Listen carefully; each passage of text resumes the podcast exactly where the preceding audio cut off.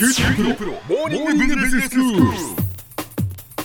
今日の講師は九州大学ビジネススクールでファイナンシャルマネジメントがご専門の平松卓先生です。よろしくお願いします。よろしくお願いします。先生今日はどういうお話でしょうか、はい、あの日産自動車のカルロス・ゴーン前会長が自らのその役員報酬についてその金融商品取引法上の有価証券報告書へのこう開示義務違反と、まあ、そういう容疑で、まあ、逮捕されたということが、まあ、ええ。昨年ありましたけども、はいまあ、あの役員の報酬の在り方についてもですね、まあ、その関連で話題になっているかと思うんですね。ええでまあ、経済がグローバル化する中での、まあ、経営層、それから管理職の報酬について、まあ、ちょっと考えてみたいと思います。はいでコーポレートガバナンスの観点からは、まあ、そのかねてからですね、えー日本企業の経営層の報酬は、まあ、固定的な報酬の割合が高くて、で業績に連動する部分が少ないことが、まあ、株主の代理人としてのその機能からして、まあ、適切なガバナンスを効かせる仕組みになってないとそういう問題があの指摘されてきてるんですね。うんでまあ、海外も含めて見た場合、まあ、一般にですねその経営者あるいはその管理職の報酬というのは、まあ、大きく3つの部分からなっているわけですね。で第1にはこうサラリーと呼ばれるもので、うんまあ、あの毎月決まって支払われる、まあ、給与に当たる額えですねえ。はい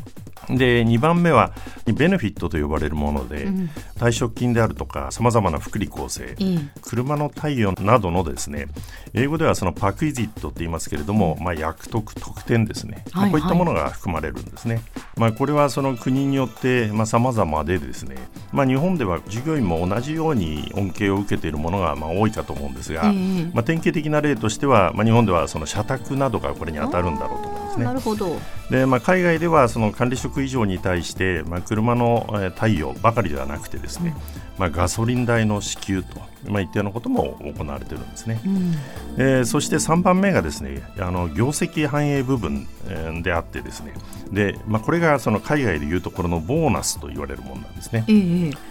でまあ、日本でもですね昔からこうボーナス、まあ、賞与という名目であの報酬があ支払われてきたかと思うんですね。そうですよねただまあその日本のボーナスはですね、まあ、少なくともその働き手の観点からはその生活費の一部としてこう認識されてきた、まあ、経緯があってですね、まあ、それを反映して、まあ、金額がそれほど業績に連動しているわけではないというのが実態だと思うんですね。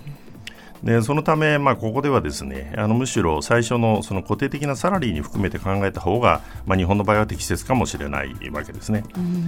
えー経営層やその管理職についても、まあ、日本においては、まあ、こうした傾向を引きずっていると、まあ、いうことで業績連動割合がこう低くなっていると、まあ、そういうことなわけですね。はい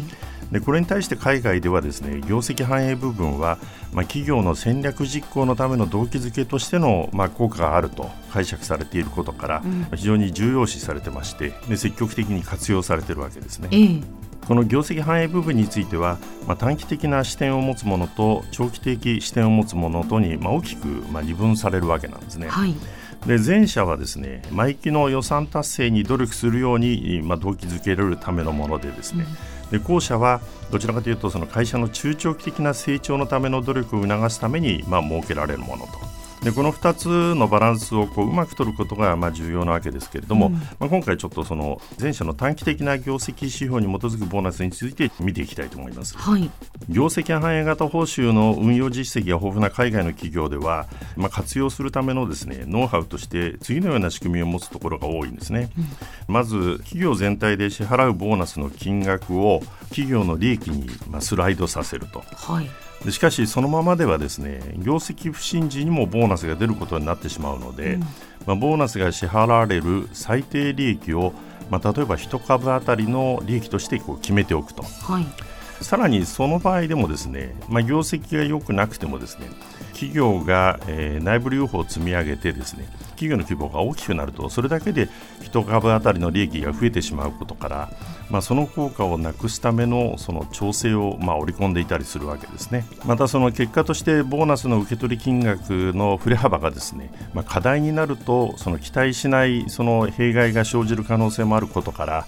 まあ、それらを防ぐためにキャリーオーバー、まあ、持ち越しですね。とかですね。 deferred compensation 分割払いといった仕組みをまあ採用しているところも多いんですね。はい。でこの持ち越しというのはまあ、業績の良い年のボーナス全額をその年度に払うんではなくて、うん、まあ、一部を業績の悪い年の補填に取っておく仕組みなんですね。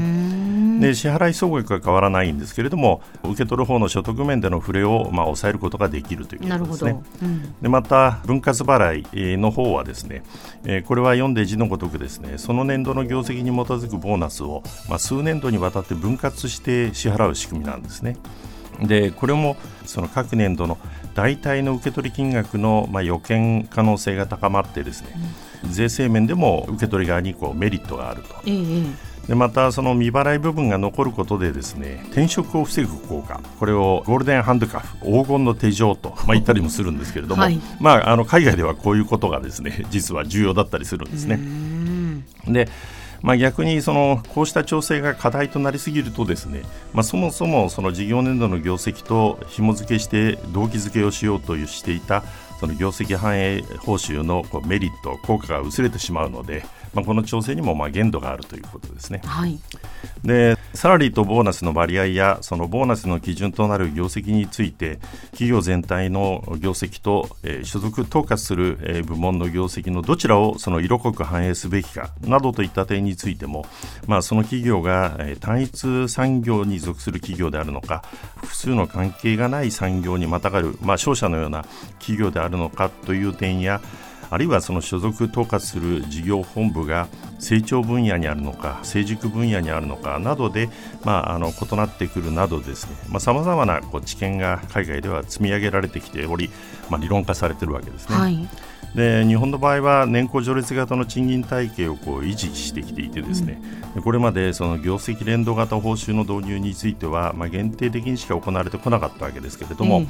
まあ、グローバル化やそのダイバーシフィケーションもまあ本格化してですね。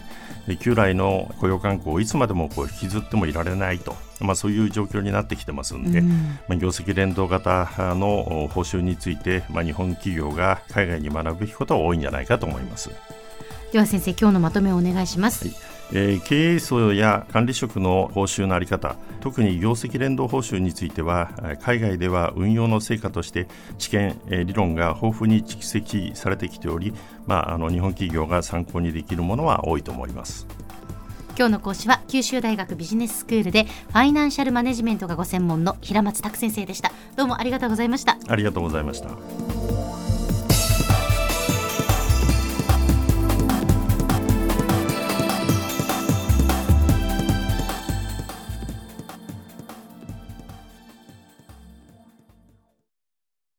QT プロは通信ネットワーク、セキュリティ、クラウドなど QT ネットがお届けする ICT サービスです